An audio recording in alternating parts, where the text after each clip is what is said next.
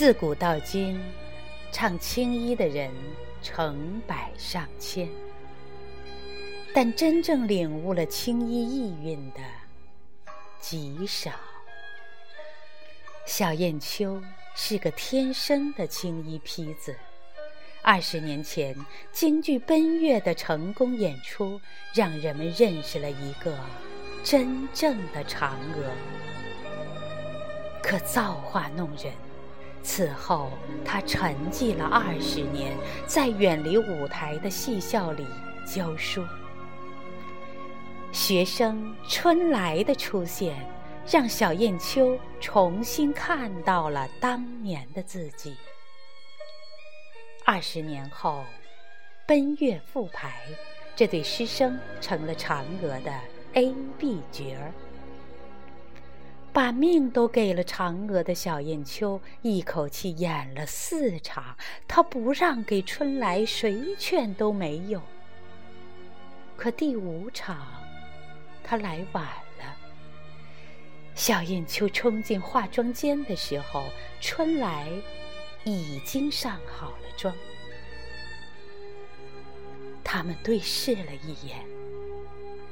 小燕秋一把抓住化妆师，她想大声告诉化妆师：“我才是嫦娥，只有我才是嫦娥呀！”但是她现在。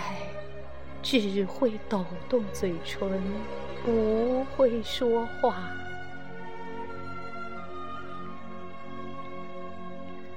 上了妆的春来，真是比天仙还要美。她才是嫦娥。这世上本没有嫦娥，化妆师给谁上妆，谁就是嫦娥。大幕拉开。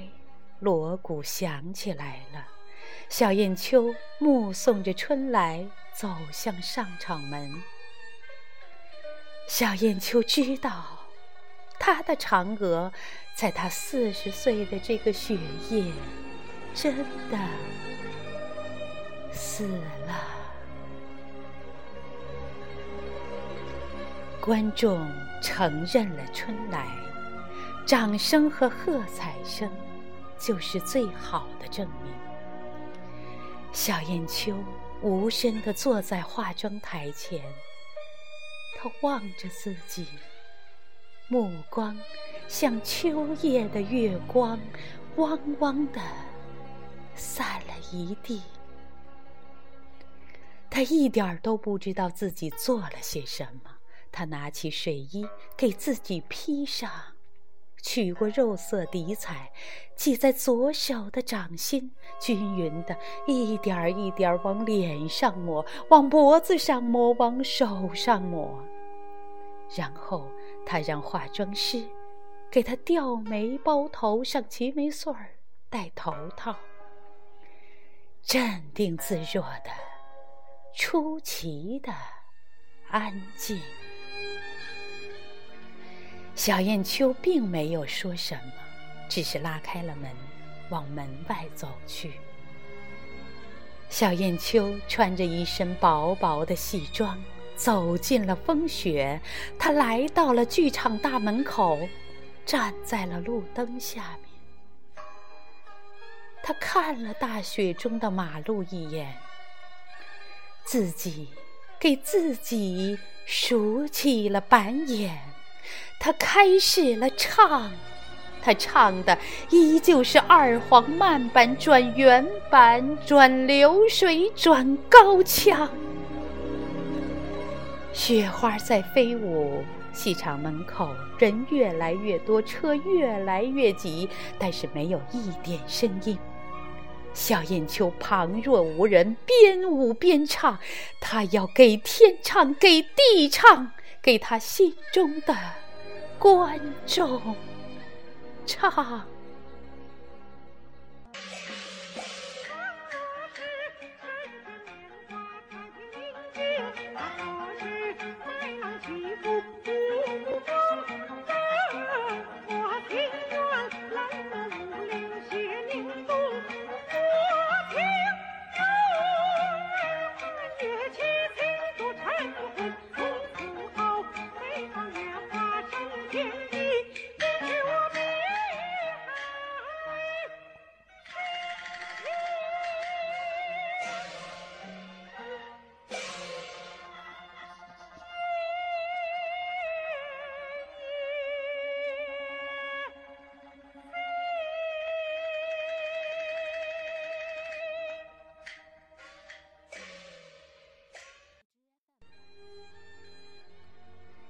小燕秋的告别演出轰轰烈烈的结束了。